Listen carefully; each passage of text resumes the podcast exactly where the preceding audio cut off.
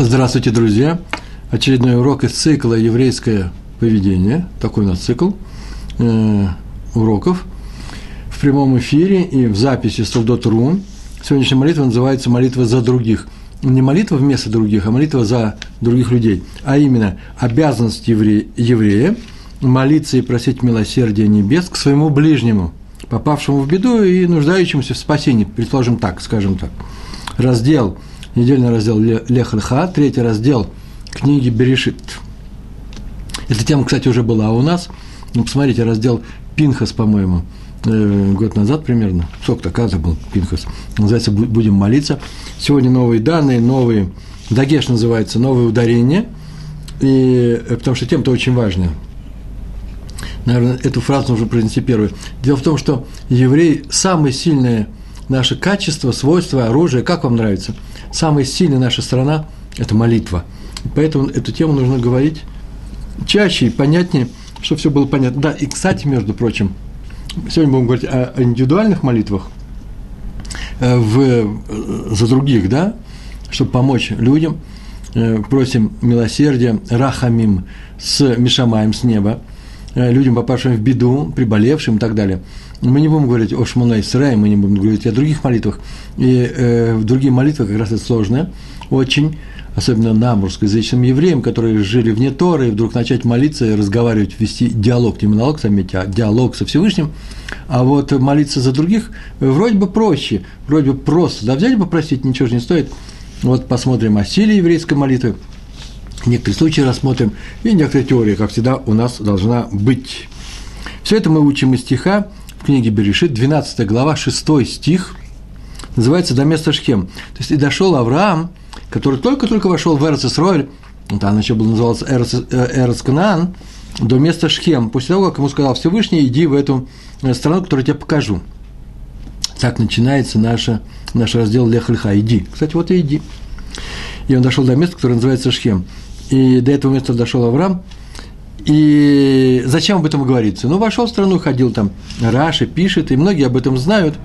Мы сегодня будем говорить не только для тех, кто все знает, а и для тех, кто ничего не знает. Э, чтобы помолиться, он пришел, это написано для того, чтобы помолиться о сыновьях Якова, чтобы он там помолился о сыновьях Якова, о своих правнуках, которые будут воевать в Шхеме. Ну, это была история, которую многие из вас знают. Шимон и Леви воевали с городом Шхем по поводу украденной шхемцами Дины, своей родной сестры. И была э, серьезная ситуация, все висело на волоске, наша история могла кончиться, так и не начавшись, и не выйдя э, за пределы трех поколений одной частной семьи. Особой семьи, но никто бы об этом даже не узнал. И если бы эта операция провалилась, э, и не надо было бы с ними воевать, по крайней мере, так учат наши, э, э, наши мудрецы, и так вроде бы следует самому тексту Торы, почему потому что проклял гнев Шимона и Леви, людей, которые вырезали город Шхем, их отец Яков, а значит, было осуждение не их самих, а именно то, что они э, сделали в попыхах, поторопившись и так далее. Не, не то, что они сделали неправильно. Э, на эту тему, кстати, есть у меня целый рассказ, сипур, целый, целая статья, или как сегодня говорят, э, пост, да, есть в моем блоге на Толдот, на Толдот.ру. Смотрите, про Шхем. А дальше написано, и Раша пишет, дальше написано в нашем тексте, в э, стих 8, 8 хет, и построил там жертвенник. Это по поводу будущей трагедии при взятии Ерихона, когда, значит, трагедия, там было нарушено условие взять этого города Ерихо по-еврейски, и потом евреи проиграли битву под местечком, которое называлось Ай, который совсем рядом. Почему, зачем, тоже нужно посмотреть в Танахе книга Яшуа. И построил там жертвенник. Да, сначала говорит, чтобы там помолился, а потом жертвенник, жертва равноценна молитве. Э, то же самое обращение ко Всевышнему с просьбами какими-то определенными жертвами вообще нужно изучать отдельно, жертвоприношение, функци... функционирование нашего храма, ну, почему оно нам жизненно необходимо, почему мы живем без него, и почему без него жить не можем, и почему мы ждем Машиха, который придет и э, с его появлением будет восстановлен следующий этап, один из следующих этапов будет восстановлен, восстановлен Третий Иерусалимский храм. Это все отдельный вопрос, очень интересный, очень нужный и важный. Сегодня мы будем говорить о молитве за других людей в час их беды, в час нашей беды. Рамбам в книге Яд Хазака, в разделе, который называется Таниот, посты, по в самом начале. Он пишет, когда еврей видит свой народ в беде, ну, там написано Израиль, он видит свой народ, Израиль – это народ еврейский, он обязан горячо молиться о его спасении. Э, обратите внимание, не о своем спасении, а о всеобщем. Ибо молитва о своем спасении в такие моменты не принимается. Если плохо всем, то нужно не о своем спасении молиться в первую очередь. Ну, всякий случай бывает, может быть и нужно, но главное – это молитва о спасении всего народа. И Рамбам продолжает. Но если в час беды человек не молится и не кричит в адрес небес о спасении, всеобщем спасении, а говорит, что беда пришла своим естественным образом, ну, бывает всякое в жизни. Коре случилось, как у всех народов мира, так принято смотреть. То вот если так смотреть на беду, то за этой бедой сразу придет другие, придут другие беды, еще более трагичные. Извините. Похолодало в Израиль немножко. Зима наступает. И наступила. И отсюда мы видим, что беда, это не мои слова, это вообще всеобщее правило, что беда дана для того, чтобы люди молились. Ну, сейчас на эту тему поговорим, потом я объясню эту фразу, почему беда дана для того, чтобы люди молились. Может быть, без беды можно было бы обойтись. Да, неприятно, когда учитель кашляет, но всякое бывает, как раз случается всякое. Молитва к небу спасает, во-первых, самого человека. Но лучше, чтобы мы молились, конечно, друг за друга, это самое лучшее. Вот приводится такой случай, сейчас мне Рыбарье приносит водички, наверное, теплые, да? Большое спасибо, благодарю вас туда. О, даже горячий. Горячая вода какая, ой, замечательно. Будет остывать. Раф Ицхак Зельбеш, Зельберштейн приводит в своей книге такой случай. Ну, так мы начнем с этой истории, просто мне показалось интересным для начала. Один еврей переехал из Англии в Америку, чтобы там учиться. Он учился там в Лейквуде или ну, жил, а его мать осталась в доме для престарелых. И больше никого не было, ни сестер, ни братьев у них не было. Блики, наверное, да? Э, и э, это был в Лондоне, дом для престарелых, Бейтавод, дорогой довольно-таки дом, и был не бедный человек – за ней очень хорошо ухаживали, там она была довольна, он ее посещал очень часто, перейдет из Англии в Америку или наоборот, э, не, э, не создает проблем, это можно сделать всегда, даже при нашем бюджете. А э, она там жила, и он ей часто звонил, и вот однажды ему оттуда позвонили, не самый лучший час, и сказали, что мать сегодня утром умерла. На похороны он не успевал, Э, похоронить по еврейскому обычаю нужно в тот же день. Если это днем произошло, то хоронить нужно в тот же день. А если прошло ночью, то значит утром на следующий день сразу же. Он не успевал на похороны, я так полагаю, что можно было это сделать. Э, в одном из вариантов этого рассказа было сказано, что вообще началась суббота. И можно было еще организовать сами похороны заочно, но на них уже человек не успевал. Э, так иначе он связался с лондонской Хеврокадиша называется, это организация, которая хорень, э, э, э, занимается э, похоронами. По, так положено у нас, чтобы не давать в руки частных людей, потому что одни будут устраивать богатые похороны, а другие бедные. У нас они примерно одинаковые. Ну, что надгробие это разное можно сделать, а все остальное. Хеврокадиш у нас занимается этим, устраивать одинаковые похороны. Ну, я организовал похороны на еврейском кладбище где-то под Лондоном. А через два дня, по тому времени, значит, после субботы, раздался звонок, и он, ему позвонила мать, она, оказывается, живая. И сказал, что чувствует себя очень хорошо. Выяснилось, что умерла не она, слава Богу, а умерла ее соседка по комнате, тоже еврейка. В доме не все были евреи. И такой общий, очень хороший дом. Как там устроили кашот, мне сейчас пришло в голову. Наверное, как-то это он делал, сделал. Так, значит, тоже еврейка. Дирекция ошиблась, когда стала искать родственников умерших. Кстати, можно было сделать, у той и другой была примерно одинаковая фамилия. Правда, один жил в Англии, а второй в Америке. А, э, и по единственному сыну, ну, карточку перепутали. Это было в те времена, когда еще не было интернета, в карточке лежали. И они позвонили не тому сыну. Об этом ему сообщили из дирекции. Когда позвонили ему в, Амери... из... в Америку, из Лондона, извинились за ошибку. Мол, мне извините, вот то-то произошло. Извините за ошибку. Мы, мы сами недоумеваем, как такое могло произойти. Еще он поговорил с директором, директор сказал, что теперь ему произойдет вообще очень тяжелый разговор, самое трудное дело – сообщить о смерти вот этой женщине, женщины другому сыну. И сказать, что ее уже похоронили, это же тяжело, как так? Обычно звонят, подъезжай, и, а тут ее уже похоронили на еврейском кладбище. Ведь он, этот сын не сможет присутствовать на похоронах, хотя живет вообще-то относительно недалеко, в том же районе, где-то в Англии, вся небольшое место можно было бы доехать. А дальше произошло следующее. Директор он таки позвонил, потом выяснилось, позвонил тому второму сыну, английскому, тот холодно выслушал это известие о смерти своей матери, не дослушал до конца и сказал, окей, похороните ее. мне бы хотелось, чтобы вы сожгли ее труп, и такова моя воля. И заканчиваем. Но по еврейскому обычаю вы знаете все, да, что сжигать, не дай Бог, сжигать э, тело нельзя, но только хоронить в земле. Такой закон. Это тоже отдельный урок, и можно почитать об этом на сайте Толдот. Так или иначе, тот дом был общий, дом для престарелых не только еврейский, там были разные люди, так что могли вообще-то ее и сжечь, поэтому он сказал, сожгите ее. И не успел, не успел директор сказать, что похороны прошли по всем правилам вообще еврейского закона, как он бросил трубку. Это всем показалось очень странно. И директор снова через некоторое время позвонил и сказал, что похороны прошли. И сын зло сказал, ну, значит, она меня победила.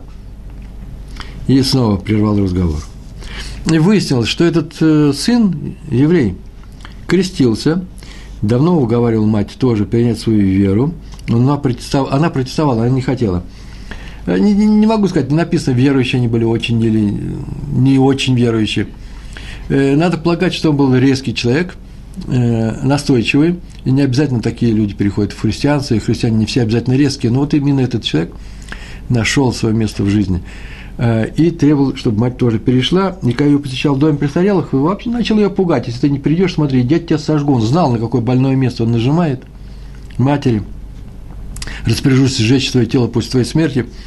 Это настолько ее пугало, она не спала ночами, она расстраивалась, постоянно молилась, чтобы этого не произошло. Чтобы там, на небе, спасли ее. И в силу ее горячей молитвы небесами было принято, устроено так – что эту женщину, в вообще ошибочного звонка, который устроен был сверху, похоронили по еврейскому обычаю.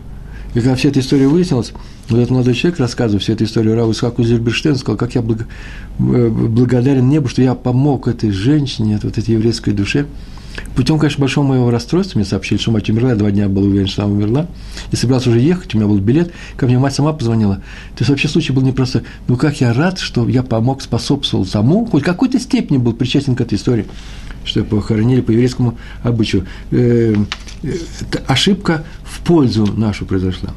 Другая история, главное, что заметили, что здесь раз сработала, в конечном счете, молитва. Другая история, я бы даже сказал, прямо противоположного сюжета – но тоже именно о силе молитвы. История такая. Сегодня я ее прочитал, кстати. Многие истории я уже знаю, я их собирал, собираю еще. А здесь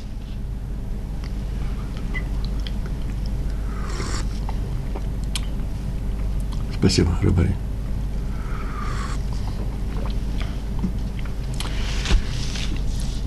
А сейчас я, э, эту историю я прочитал сегодня утром на остановке, ждал автобус, достал книжку, думаю, какие, еще несколько коротких историй нужно было рассказать. И вдруг увидал историю про моего любимого Адмора из Чебани. Любимый, как персонаж литературный, я люблю истории о нем. Он необыкновенный человек, Раби Дов Береш Вайнфельд. Он назывался Адмор из Чебани, он жил здесь, в Израиле. И рассказал эту историю Раби Моше Штернбох.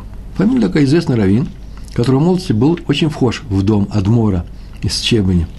И он рассказывает, пишет в своей книжке, и на эту книжку была ссылка в той книжке, которую я сегодня достал, стоял на улице в Иерусалиме, при, приятная погода, не жарко, не холодно, ветерок дует.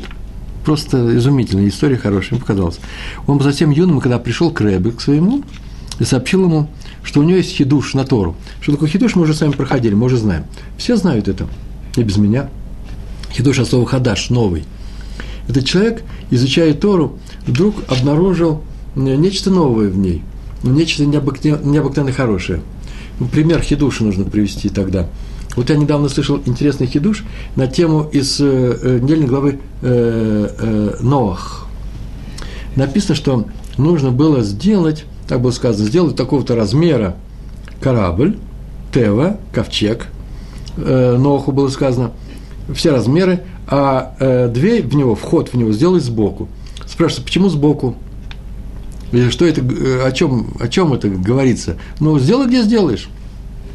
А Раша на этом месте пишет, для того, чтобы дождь, когда он пойдет, сильный дождь, ливень, очень сильный дождь, чтобы он не затекал в сам ковчег. А что значит сбоку? Сбоку вообще море. Так написал, чтобы не затекал в, в сам ковчег. И некоторые люди спрашивают, это довольно-таки обычный, я бы сказал, даже детский вопрос, но все равно хороший вопрос.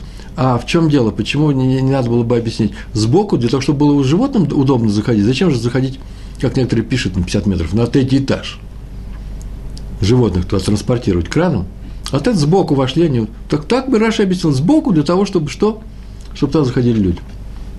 А вот Гур Арье пишет на это, Гур Арье, это комментатор, жил в Праге, сочинил Голема, кстати, это он. Он пишет, что если бы не было этого приказа, то бы, сделал бы он вход сверху. И комментаторы на этого Гурарье тоже сказали, зачем же делать сверху, как сбоку-то удобнее. Сказали, да нет же, любой корабль делается сверху. Вход на корабль делается сверху. Это означает, что если бы не было этого приказа, то корабль был бы выстроен, большой корабль, сейчас бывает и побольше, спущен на воду, и потом все звери бы сошли просто с, с причала, да, вошли, не надо никого никуда поднимать. А теперь, поскольку сказано «сделай сбоку», то заодно мы воспользуемся тем, что можно теперь входить уже и сбоку, и не надо на море спускать. Не надо вверх делать, да, и спускать его на воду. А следовательно, э, само чудо в этом, э, это больше проявление чуда, а именно море само бы к тебе пришло, пускай зайдут сбоку. Вот что сказано фразой сделай дверь сбоку. А именно, что в этом будет выражаться чудо. Не надо его спускать на воду, а иначе его спускали на воду. Это называется хидуш. Так вот, пришел э, Раби Моше Штернбох к э, Адмору из Чебани и сказал, что у него есть хидуш. Он был очень юным тогда – их душ был настолько глубоким, не такой, как я сейчас рассказал, познавательно, а серьезно такой, может быть, даже в Талмуде, что Рав восхитился, просто что-то необыкновенное было. Такого еще никогда никто не открывал. Такого объяснения. Хидуш – это что такое? Это то, что ты по-новому обнаружил в известном тексте, и некоторые проблемы решил, которые раньше не решались. Был восхищен. А потом вдруг сделал серьезное лицо и говорит, но это не твой хидуш. Как он припугался, этот юноша – Равайн Бог. Мойша перепугался. Я даже не знаю, педагогически можно ли пугать людей. Почему? Потому что э, он на самом деле перепугался. Это же обвинение в воровстве. Ты рассказываешь чужой хидуш и выдаешь его за свой. Но тут же, тут же моментально э, э, Рева, прежде чем юноша побледнел, сказал, нет, нет, подожди секундочку. Этот хидуш был раскрыт тебе, но он тебе был раскрыт из-за слез твоей матери – ты единственный сын у нее? Он сказал, да, я единственный. Значит, она так сильно молилась о твоем успехе в Торе, так много проплакала, чтобы ты Торой овладел, что тебе было дано увидеть эту удивительный хидуш. Это заслуга не твоя, а твоей матери. Благодари свою мать. Это работа ее молитвы. Вот видите, еще работа молитвы. Выше, э, выше, ну чуть раньше мы сказали э, такую фразу, я сказал такую фразу, что беда дана для того, чтобы ее что? Чтобы люди молились. Вообще-то общее правило. Например, нет детей, надо молиться. Как это делали, кстати, в аналогичной ситуации, не было детей, наши праотцы и праматери. Сара молилась, э, Исхак своей женой Ривкой Рахель молилась. И написано, что Всевышний хочет, чтобы наши праотцы, праматери, их жены э, молились, и поэтому он им задерживал дать детей.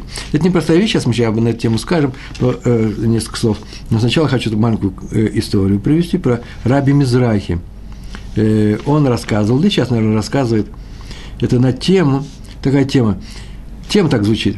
Если еврей молится о другом человеке, то ему ответят с неба прежде того человека. О, интересные правила.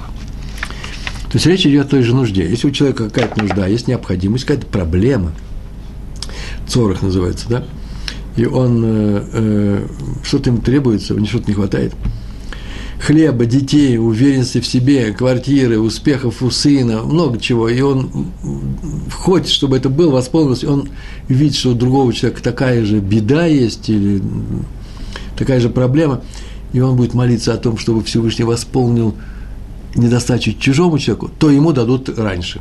Вообще-то, конечно, есть некоторые, у меня, извините, есть свои корыстность да, во всем в этом. Сейчас мы скажем, поговорим на эту тему. Так или иначе, Раби Мизрахи, Раб Мизрахи рассказывает такую историю, без имен там никаких я не нашел, пришел к своему раввину один еврей, у которого много лет со свадьбы э, не было детей. Вообще ни одного ребенка ничего не было. И он плакал, просил брахи, благословения. Рэбе, вот нужно что-то делать. Раб подумал и сказал, подумал, снял очки, посмотрел на него серьезно, сказал, ты знаешь, у моего сына старшего такая же проблема, как у тебя – я вот подумал, поскольку в Талмуде есть известное правило, если ты будешь молиться о другом человеке с той же проблемой, то тебе ответится раньше, давай так и сделаем. Ты будешь молиться по утрам, каждый раз просить Всевышнего, чтобы он дал ребенка моему сыну, а своим сыном я договорюсь, что он будет делать то же самое, произнося твои, твое имя, чтобы у тебя родился ребенок. И тот моментально согласился. Так они и сделали. Они в течение целого года молились друг о друге. И у них родился по, э, э, родился по сыну. Ну, ничего страшного, бывает, всякие случайности в жизни бывает. Я тоже физтех кончил. Молится, молится, а потом говорят, что это Всевышний помог. Иначе бы врач вообще прописывал людям, у которых нет детей, так воспитывал, лучше, э, э, идите к евреям и молитесь еврейский текст, молитву произносите. Врачи же это не делают. Ой, это отдельная тема, мне нужно написать на эту тему статью. Какова статистическая выборка э, э, э, исследовать нужно, да? Британские, английские ученые исследовали, какова статистика э, удачности еврейской молитвы в случае выздоровления больного человека. Есть такой не текст, а текст, его только взять нужно оформить. Родились они-то в один и тот же день. Может быть, это, конечно, случайно. Но то, что они родились одновременно, говорит о том, что это явная помощь с небес. Вот так вот евреи считывают такие ситуации. Они молились, и э, их, у них родились дети в один день. Непростая вещь. Так работает это правило. Так что совет. Сейчас приходим к практическим вещам. Если у нас с вами есть проблема, посмотрим в своем окружении, у кого такая же проблема. И предложим ему, что мы будем молиться о нем. Я здесь я ставлю точку, я не говорю, а ты молись обо мне. Этого я не говорил. Я буду молиться о нем. И э, молитва должна по еврейским законам, а это она, так оно и будет, должна быть услышана. Не, ну, нужно просить только что-то необыкновенное, не надо просить, там, я не знаю, 3 миллиона э, долларов в английском, э, не знаю, там, в американской лотерее, которая будет в этом месяце. Это серьезная молитва должна быть, а не шутливая. Они не серьезные. Так вот, на тему момента корыстности – таком действии нужно два слова сказать, наверное. В прошлый раз, это просто пример рассказываю, мы говорили о том, что надо молиться за выздоровление. Посмотрите, в прошлый урок был, по назывался снова о благодарности. За выздоровление нужно молиться, опираясь на чувство благодарности. Помните, да? Если я кого-то сейчас молюсь, мне нужно от из самых глубин сердца, из всего нужно, вот все, что во мне есть хорошего, и то, что приближается ко Всевышнему, с хорошей своей стороны, я должен попросить для кого-то, чтобы он выздоровел, я молюсь, выздоровление. То я делаю простую вещь. Я вспоминаю об этом человеке, я его знаю. Лучше, конечно, знать его. Помню, что он сделал хорошие дела мне, другим людям. А ближних это всегда легко это сделать. И вот вызываю себе чувство благодарности, которое во мне всегда присутствует по отношению к этому человеку. И вот на волне этой благодарности я молюсь за его выздоровление. Это работает все хорошо. Так вот, на днях я, дня, Йом решен. Йом решен, это называется воскресенье, да? Еду я после субботы на свою работу. Ну, в, в Иерусалиме на 32-м автобусе из Цомат Рамот поднимаемся к, э, Инсатаир, в, в въезд в город, чтобы потом я пересесть и доехать до Байт-Вагана, где меня ждут мои мальчики э, в Кириат-Нор. Есть такое заведение, там я преподаю гемару и прочие вещи.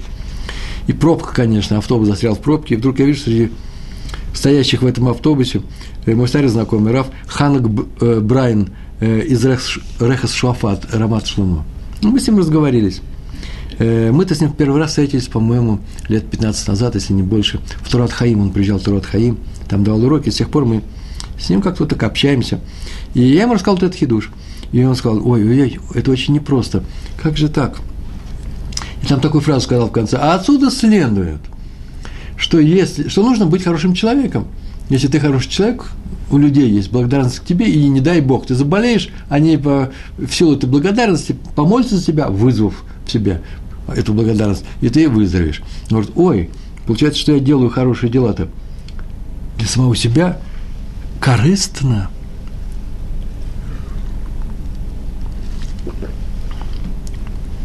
Вот теперь моя любимая температура. Корыстно ты это делаешь? Не лишам шамаем называется, не во имя небес. А мы начали, начали с ним обсуждать вопрос и пришли к такому выводу, что есть тут э, два, не возражения, а два замечания. Во-первых, я-то, может быть, и свои корыстно делаю, да, хорошие дела, чтобы люди обо мне благо, были благодарны мне и помолились на волне этой благодарности. Но их-то благодарность искренняя, а она-то не корыстная – а значит, их молитва будет услышана за мое выздоровление. Это работает. И, а чувство благодарности – одно из самых лучших, самых хороших и самых приятных, необходимых, так мы говорили в прошлый урок. Так что я им еще даже помогаю. И вторая вещь – хорошие дела, в том числе и цдака, когда что-то даешь другому человеку, и хорошие дела гнут хасадим, у нас много кстати, э, на эту тему было уроков, обладают одним очень интересным свойством. Все остальные заповеди должны делаться лишем шамаем для Всевышнего, не для собственного интереса – а вот когда сдают заку, то ее можно дать корыстно, собственными, э, э, собственными целями. Не знаю, прямо вот сейчас мне сочинился такой пример. У меня есть машина времени. Ой, думаю, я же знаю, что 25 лет назад Абрамович-то голодал в Москве, сейчас я поеду, дам-ка ему день, деньжат, ему кушать нечего. А потом лет через 20 появлюсь, и он скажет, о, Пятигорский, я тебя разыскиваю везде. И так далее. Явно корыстный интерес – вот я сдаку вроде даю, корыстный интерес. Или другой человек пошел и раздает всем людям. Я видал такое. В синагогу заходит. И там какие-то люди же к нему подбегают. Он достает свой портмоне, ну, неважно, бумажник большой. И этому дает 20 евро. Евро, да? Этому дает 30 евро. Так он и идет к своему месту. Он раздает для того, чтобы показать, какой он богатый. Между прочим, я не знаю, вдруг он просто вообще просто раздает, это я придумал. Так я придумал такой пример. Это мой художественный образ. Но главное, что мы видим, да, он это делает не для того, чтобы им помочь, а для того, чтобы все видали, какой он крутой, крутой мэн. Э, извините, э, э, очень богатый еврей. Так вот, если заку делают таким образом, кажется, даешь деньги, то она тебе все равно засчитывается как исполнение заповеди. Это только закат таким качеством обладает. Ну и еще некоторыми похожими качествами обладает еще заповедь, которая называется э, талму, э, э, изучение Торы, лимут Тора. Так что мы говорили о корыстности в этом вопросе, и молиться можно о нем, о другом человеке, чтобы он, у меня родился ребенок, он будет молиться обо мне, чтобы у меня родился ребенок, если у нас детей нету, так друг другу мы и поможем. Люди помогают друг другу. Это нормальная вещь. Люди помогают друг другу. Это не свои корысти, это что? Ну, нормальное еврейское поведение. Еврейское поведение – то, что называется наш цикл наших уроков. Раби Хескель Левинштейн, э, один из руководителей, духовных руководителей Ешивы Мир, который уехал во время войны на Дальний Восток, люди обитали в Шанхае, обитали в Японии, никто из них не пропал. И такая история очень короткая. Ему сообщили, что один бахур, бахур – это молодой человек, да, юноша по-еврейски – заболел тифом. Вот не написано, где это произошло, в Шанхае, в Японии или в Владивостоке по дороге туда. И молодой человек умирает, просто умирает. Тут же, как только ему об этом сообщили, Раф, значит, это был все-таки не в Владивостоке, а скорее всего уже на месте, у них была синагога своя, раскрыл Арон Хакойдыш, это тот шкаф, где хранятся свитки Торы, которые они привезли с собой, и начал гореть, горячо молиться. Он начал молиться – ну, как он начал молиться? Смотрите, он стал на память, он хорошо знал просто весь Талмуд, произносить отрывок из Талмуда, из трактата «Шаббат», 32 лист, вторая страница. Я проверил. Потому что в книге было написано несколько другие имена, сейчас я взял, сделал поправку. Я не знаю, как он произносил, а как на... Или это э, э, ошиблись те, кто писали этот рассказ. Тану Рабанан там написано. Тану Рабанан называется «Мы учили в Барайте».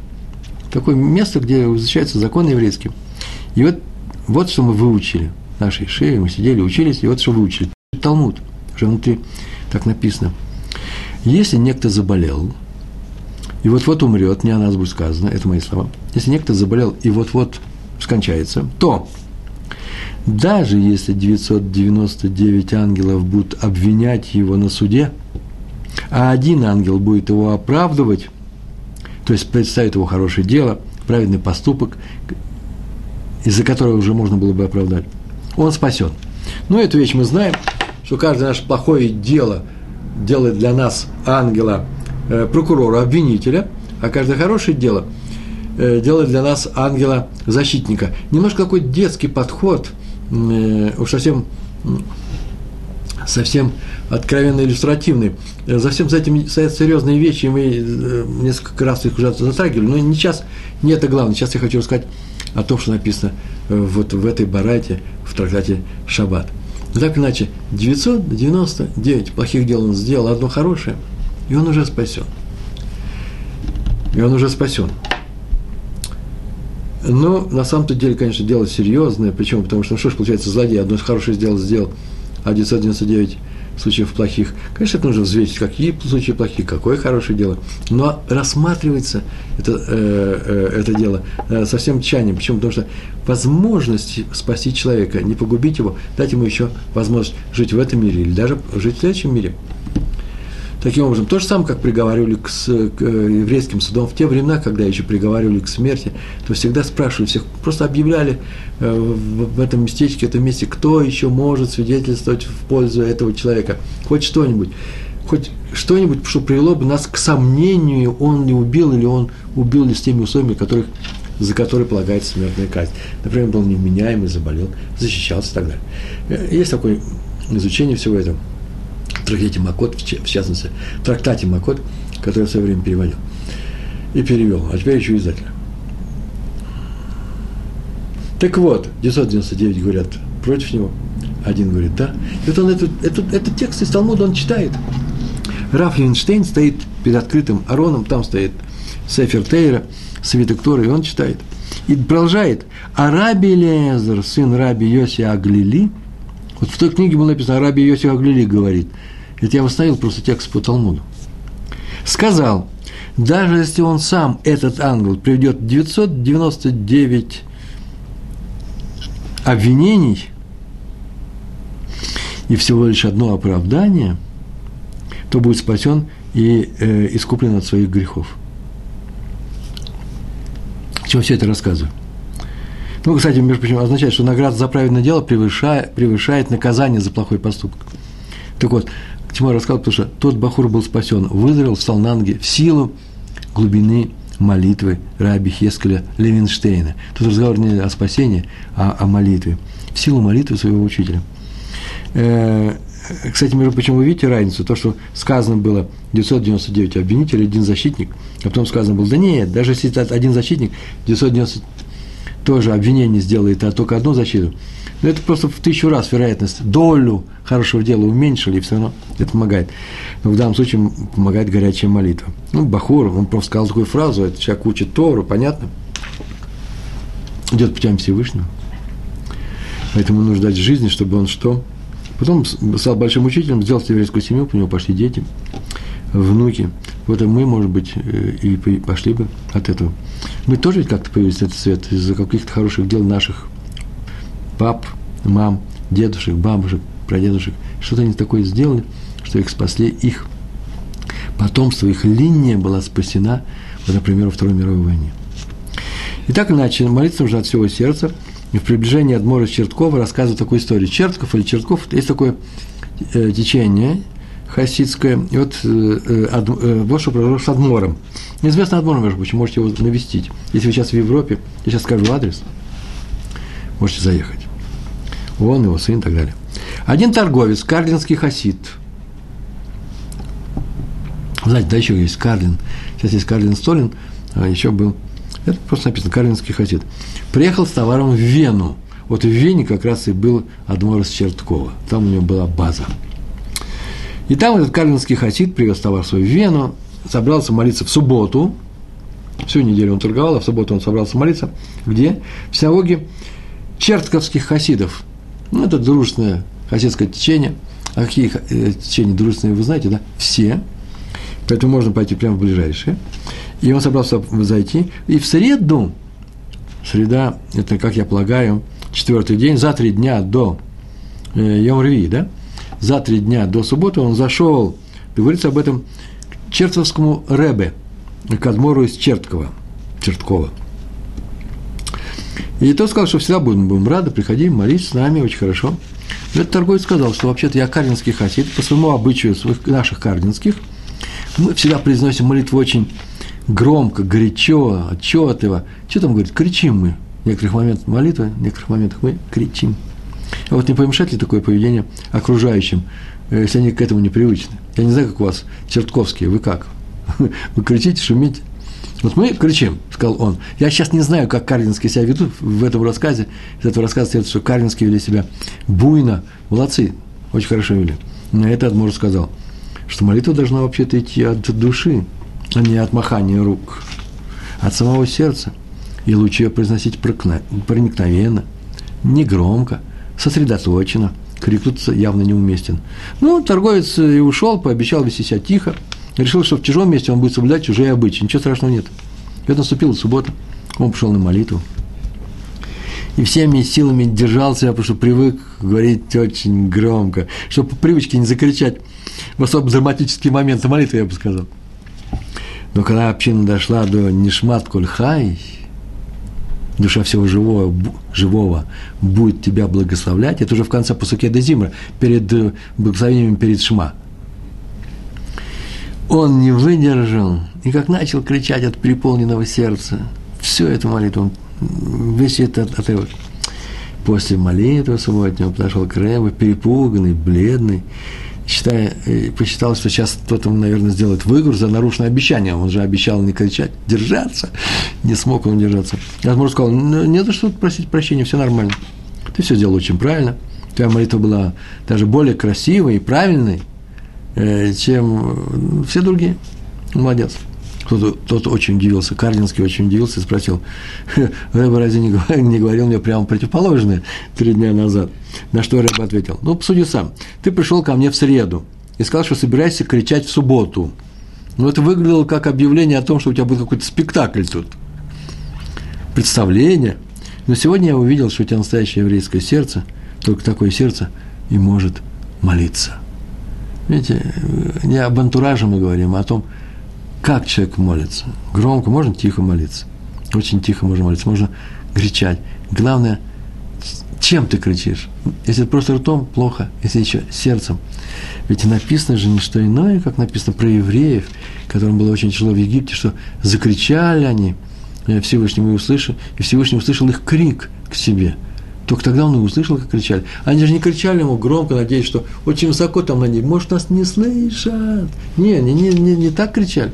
Они кричали, потому что больно было им от той боли, э, которую они испытывали, э, будучи рабами в Египте.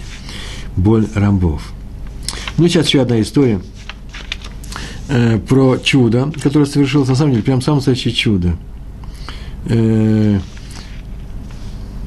вот я тоже не хотел рассказывать. Я так к чудесам настороженно отношусь, но придется его рассказать. Я в конце скажу, почему э, этот эпизод.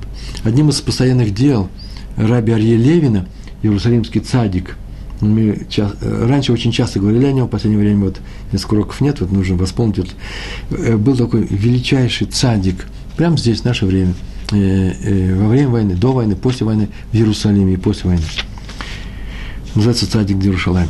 И он собирал деньги, одно из его дел было, собирал деньги круглый год у состоятельных людей для того, чтобы раздать их накануне Песха э, нищим людям, бедным, чтобы у них был седр э, не хуже, ну, чтобы он, у них был седр, деньги к Песху. Писха Дакимха. И вот началась Вторая мировая война, и он начал собирать деньги целый год, и они, деньги-то пропали даже у состоятельных людей – Он ничего не мог собрать. Целый год ничего не собрал. От Песаха до Песаха. Ну, не от Песаха, понятно. Когда началась война? В сентябре. Извините. В сентябре 1939 года. Значит, где-то все-таки тяжелое время было в Иерусалиме именно тогда, когда 40-41 год. Написано, что кушать было нечего. И он не смог собрать нужную сумму. Пошел к сыне плача, стал молиться. Котеля Марави. Стал молиться и провел перед стеной несколько часов в плаче, стенании, выпрашивая, вымаливая у Творца какое чудо, чтобы он, раб, э, э, Раби Левин, смог, как в прошлом, помочь бедным справить Песах, как положено, как справляли они уже привыкли много лет, э, когда он раздал им деньги – Ника Раф Левин отошел от стены, чтобы пойти к себе домой. К нему подошел араб в форме уборщика, обычный араб, и протянул ему сверток, покрытый какой-то газетой, старой газетой. И только он взял, он всякий слов протянул ему, и он куда-то исчез. Так он рассказывал, Раф Ариэль Левин, начал оглядываться, нету никакого араба. Сначала он посмотрел, что за сверток. Это не было что, хафиз хашуд, бомбы, это не было террористов. Арабы себя вели смирно. Так иначе, он раскрыл и увидел, что в нем толстый такой пакет а, а, огромный, а в нем эм, купюры, бумажные деньги, и пересчет показал, он пересчитал, он дома, наверное, пересчитал, что это была как раз та сумма, средняя сумма, которую он собирал каждый год. Это сам настоящее чудо. Он помолился, и тут же произошел араб, дал ему деньги. Или, наверное, был Илья да, э, пророк Ильяу. А еще рассказывают, что тот араб вообще ходил тут вместе с, перед стеной с метелкой, подметал, обратил внимание на Рава Левина и спросил, а кто это такой? Причем плачет, молится и плачет, что Равов не принято плакать. И сказали, что он, э, о чем убивается этот старый человек? Вот сказали ему. Сказали, что деньги он просит. Ну, Всевышний, он, раб заметил, ну, деньги все просят. Ему сказали, не, он просит не для себя, он просит, чтобы нищим раздать. Тут, араб сказал, о, он мне не нужен. И пошел к Раву Левину. Зачем он ему нужен был? Откуда мне взялись эти деньги? Мы уже никогда не узнаем. Почему я написал эту историю? Потому что эту историю любит рассказ, рассказывал и любит рассказывать сейчас, говорят, так написано, Раби Хайм Каневский. Можете его спросить. Это его история. Откуда мы все это узнали? Эту историю ему поведали. А великий талмудист и праведник Раби Хайм Каневский, как известно, ничего никогда не сочиняет. И на веру ничего просто так не берет. Значит, так это и произошло. Многие говорят, что рассказы о молитве – который творит чудеса, вообще-то это несерьезная вещь. И что за рассказ такой? И было какое-то чудо. Стало плохо евреям, и стало, а потом чудо произошло, и стало им хорошо. Бабушкины сказки. Дескать, лучше бы Всевышний сделал бы так, чтобы он не создавал самой проблемы, от которой нужно было бы спасать. Ну, например, не запретил, взял бы и утопил где-нибудь египтян до того, как они подбежали к евреям. Не надо было ходить по морю. Они же испугались. Зачем пугать человека? Зачем э, э, из Чебани, Адмор из Чебани, перепугал этого мальчика и сказал, это не твой хидуш. Что случилось? Почему это нужно делать? Почему нас припугал этими э, конницей э, фараоновой? А потом начинает спасать, мы помолились, побежали, сделали, и море расступилось. Так многие говорят. На самом деле тут работает самая простая схема. Мы уже говорили на эту тему, пора уже вспомнить об этом еще раз. Ну, предположим, что ты совершил какой-то проступок, и сам его не очень расцениваешь как плохое действие. Ну, не знаешь, плохое или хорошее. Совесть вроде бы не шумит, не кричит. Может быть плохо, может быть хорошо. Через некоторое э, время с неба обязательно будет тебе создана такая ситуация здесь на земле, которая будет тобой воспринята уж точно как беда. Переживание, беда, боль, обида, что-нибудь случится. И ты увидишь, что в таком же таком же э, э, антураже, э, в таком же окружении, так же сделаны, как тот проступок, о котором тебе якобы напоминают. Вообще, на самом деле, напоминают по принципу мера за меру. Как ты там поступил в такой ситуации плохо, так и здесь. Тебе сейчас больно, и ситуация такая же. И отсюда ты поймешь, что нужно исправляться. Та ситуация, ты сделал ее плохо, та, которая прошлая, да? Теперь тебе больно, вот нужно исправить эти качества, которые позволили тебе сделать то, что сейчас осуждается. Ты решаешь делать тшуву, тшуву – это возвращение, начинаешь молиться, начинаешь молиться, вот ты и спасен. То есть беда-то пришла в ответ на твои действия, а ушла в ответ на твою молитву. Вот запишите прямо это. Объясняю, беда приходит в ответ на наши действия, а уходит беда в ответ на нашу молитву. А что в результате? сухой осад, осад какой. Я исправился. Вот для чего все это строится. Вот для чего нужна молитва. Вот для чего нужны чудеса. Вот для чего нужна беда. Вот для чего нужен, э, нужна вся эта схема. Чтобы ты стал лучше. Но, повторяю, просить лучше все-таки за, за весь народ, а не за себя. Об этом постоянно говорил Хазон Иш, кстати. Небо хочет, чтобы еврей молился. Ну, такое выражение было на идиш, он говорил. Небо хочет, чтобы, ты, чтобы еврей молился. А от проблем, это он дальше продолжает, от проблем можно, дальше он продолжает так говорить, от проблем можно откупиться деньгами, силой иногда, даже силами армии. Как пойдем воевать, сейчас всю газу разбомбим. Проблема, а сейчас спасемся. Но спасает в конечном счете именно молитва.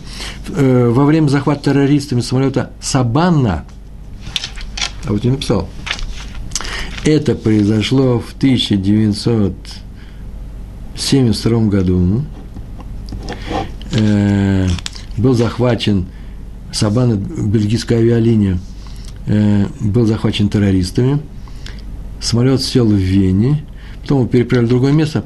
Главное, что потом он был отбит, э, по-моему, даже израильским спецназ, спецназом.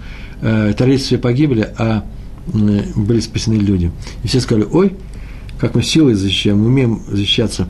А вот известно, и весь Израиль об этом знает, весь еврейский народ об этом знает, что раби Исроэль Абухацира, Баба Сали, тогда несколько дней провел в молитве, стоя в молитве в городе Твери, куда он специально поехал. Потом все говорят, что именно его молитва спасла заключенных. То есть в этом можно даже не сомневаться. На эту тему сказано в Талмуде, в трактате Брахот, 32 э, лист, вторая страница. Там так написано, это мой перевод. Молитва сильнее добрых дел. Гнут Хасадим. Добрые дела есть молитва. Молитва сильнее добрых дел. Потому что не было человека, который бы делал бы более добрые дела, чем Мушарабену, наш учитель Муше. А как известно, нашему учителю Муше, Мушарабену, небо отвечало только когда он молился. То есть, если он хотел чего-то добиться, он добивался этого только молитвой. А э, добрые дела – это очень хорошо, это совершенно замечательная вещь.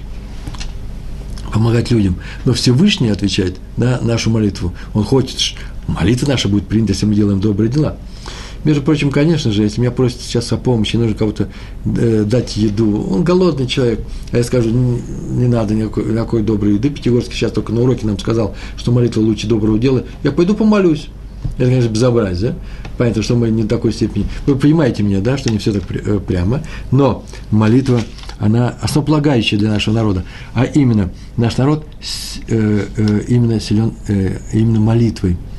Об этом знали всегда. Об этом так и говорим. Голос Якова, а рука Эсава. Так и договорилось, да? Правильно, сейчас привел цитату из той истории, когда Яков – пришел и, притворившись Эсавом, украл, натуральным образом украл браху э, у своего отца Ицхака, который предназначался для Эсава. Он надел шкурки, стал у него рука Эсава. И сказал Ицхаку, пощупал, он был слепой, ой, голос Якова, а рука Эсава. С тех пор это характеристика для нас. А именно, все народы мира, в которых разошлось семя Исава, это люди, которые поклоняются силе. Рука Исава. А мы не поклоняемся, а работаем в этом мире, опираемся, действуем, выступаем при помощи голоса. Какого голоса? Коль, Исра... Коль. Яков – это не что иное, как голос нашей молитвы. Так вот, в э, молитве сильнее добрых дел, и написано было, что небо отвечает, ему отвечал ему Шарабен, то когда он что? Молился. Небо отвечает, это значит исполняет просьбу. А вот Агра, Веленский Гаон, на это сказал, к этому добавил следующее. Главное в молитве, мы уже говорили на эту тему, молиться за весь еврейский народ. Не за себя только, а именно за весь еврейский народ. И там же сказано, согласно Веленскому Гаону, в Брахот, в трактате Брахот, но на странице, на листе уже 12 так сказано, если человек видит, что другой еврей попал в беду, и, не, и видит он это, и не молится о его спасении, я редактор, запятая пропущено нужно поставить. Если человек видит, что другой попал в беду и не молится о его спасении, такой человек называется жестоким. А Михильта, это запись устной Торы, на недельный раздел Мишпатим, Недельный раздел Мишпатим – это не что иное, как один из недельных разделов книги Шмот. Так вот, стих, глава 22 и стих 22, насколько я помню. Там так, э, в Михеле так написано. «Пусть не говорит еврей, не буду, не буду я молиться о восстановлении храма, о приходе Машиха, и о нуждах народа. Не буду это делать, но буду молиться за самого себя. Так делать нельзя, в Михильте написано. Две тысячи лет назад за плана записано. Ибо сказано, смотри, услышу я его крик ко мне. Обязательно я услышу его крик. Какой тем сказано, услышу я его крик? Там так сказано, главе 22, книги Шмот, 22 стих. Если кто из обиженных тобой закричит ко мне, я услышу его крик обязательно. Крик – это есть молитва. Помоги мне, меня обижают. Я услышу его крик. И возгорится мой гнев, и станут ваши жены вдовами и так далее. Там страшные вещи написаны. То есть тебе, смотри, тебе будет очень плохо, если кто-то из обиженных будет молиться ко мне. А уже если он будет плакать, добавляя от себя, в других местах так написано, то знай, ворота слез всегда открыты. Обратите внимание, если кого-то обидел незаслуженно, я его услышу и отвечу. Ну, я что, я его спасу от тебя. А если он заплакал, заплакал он, и эта молитва, заплакал, со слезами молится, эта молитва будет принята на небесах в любое время суток. Это не как Наила во время э, Йом Кипурим закрывается, да, э, звезды выходят на небо, Йом Кипур кончился, начинается 11 число месяца Чеширей, все, э, печати расставлены. Не, не, нет, молитва слез всегда воспринимается, а ворота слез все открыты. Это получается, что я не могу никого обидеть, даже если я прав, а он не прав. Он заплачет. Он не прав, он заплакал и будет рассматриваться, да, зная об этом, что ему так произойдет. Более серьезные вещи, глубокие на эту тему у меня написано, в самом начале, может, год назад, в моем блоге на Толдот.ру. Так вот, услышал его крик, почему? Потому что он ко мне обратится. То есть обида, нанесенная слабым людям, таким как сироты и вдовы, там сказано, не обижай сирот и вдов, всегда выслушивается первый. Ну, про раби Натана Мейера э, Вохтфойгеля я должен рассказать сейчас, обязательно расскажу, потому что у нас осталось с вами 8 минут. А текст у меня тут еще на часа на 4 могу рассказывать. Ну, в следующий раз мы тоже, тоже встретимся, я надеюсь, с Божьей помощью, там наверху захотят. Рабин Носон Мейер Вохтфойгель. Он был один из руководителей американской шивы в городе Лейквуд под Нью-Йорком в Америке. И рассказывается такая история – может быть, когда-нибудь я ее здесь и рассказывал, а может, никогда не рассказывал, сейчас расскажу. Один Бахур, а Бахур мы знаем, это студент Ешивы, молодой человек, 16-18 лет, 19, 20, не женат. Он возвращался после каникул домой. Это все происходило в Америке, поэтому он ехал на своей машине.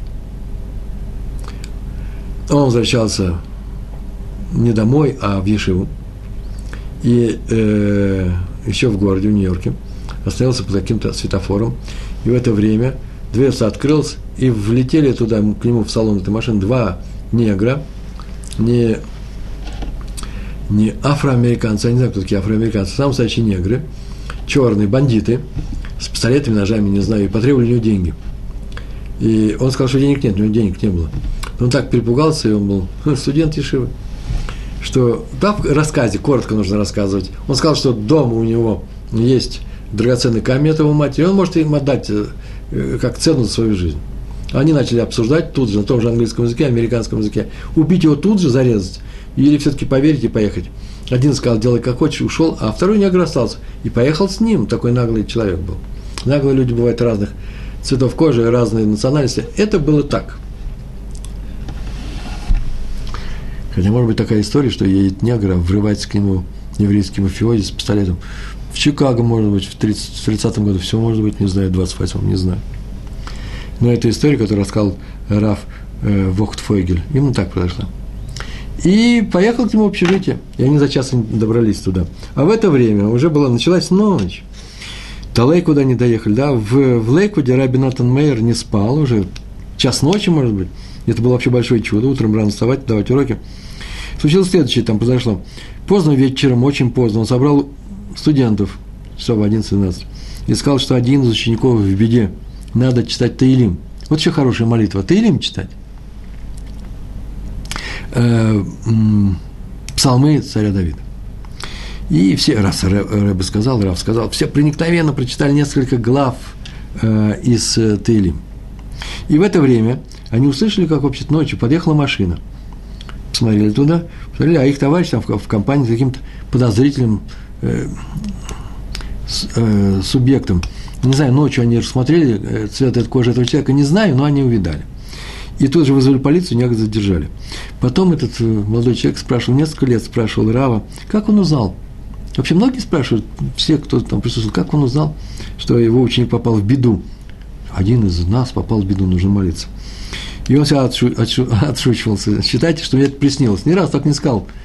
Приснился, сон был такой. Считайте, он так говорил, очень аккуратно, он никогда не обманул. Считайте, я разрешаю вам думать, что нет, это приснилось. И, кстати, он, между прочим, попросил своих учеников не рассказывать об этой истории. Вот я сейчас рассказываю и думаю, почему он попросил не рассказывать эту историю никому, пока он живой. Ведь слово какое интересное правило, пока он живой. Наверное, для того, чтобы ему не потянулась толпа страждущих, да, э, за его молитвой, чтобы он читал Тилем, по всем случаям жизни. А может быть, другой причине. Почему бы не читать Тилем за других людей? Э, так иначе узнали об этой истории после смерти этого равина. Ну и последняя история, которую хотел рассказать, хотя у меня есть было что кое-что пропустил сегодня. Но Э, пропущенные вещи все написаны у меня в блоге, статьи. Почаще заходите, э, читайте, задайте вопросы. Э, вообще задать можно вопросы прямо сейчас. А на экран, если у меня не в записи, а, слушайте, а в прямую. Я надеюсь, что кто-то меня слушает прямую. Меня кто-нибудь слушает прямую, кстати. Но эфир безмолвствовал. Старый Адмор из Александрова. Были такие александровские хасиды, я о них уже рассказывал, э, о старом Адморе. Так его звали, Алтер. Азакен по-еврейски. О нем рассказывал Раф Яков Довид Винтройб. Он сказал, Винтрубу в свое время, Адмор из Александрова, хм, ЗС говорит, большое спасибо. Я еще не закончил, у нас еще осталось три минуты. Он сказал Винтрову, когда тот был в юности еще его учеником, Адмор из Александрова, значит, это был до войны, Александровские, э, Александровские хасиды большей частью погибли во время войны. Он сказал такую фразу. «Ни о чем никогда, Рыбьяков, Довид, не беспокойся, тебе поможет твой ближний». На вопрос, кто это мой ближний, он все отвечал. Он ответил один раз, это было один раз сказано. Сказано при Всевышнего, близок коров Ашем, леколь кровав. Близок Ашем ко всем, кто к нему близок – и кто к нему взывает правдиво. То есть сейчас беды от всего сердца взывает, видите, он близок, поэтому проблем у тебя не будет, умей молиться. И вот вышла книга с, с комментариями на Таилим раба Вин, Винтройба. И там написано, что этот совет спасал его всю жизнь. В частности, однажды шел, это было в Польше, шел ночью по глухой, глухой дороге, там в сторону деревни из города. Там было написано, что вообще путь был дальний, выехал он вечером, почему написано, там тоже было объяснено. Когда он поехал взять долг, кто-то ему должен был деньги, не на что было жить.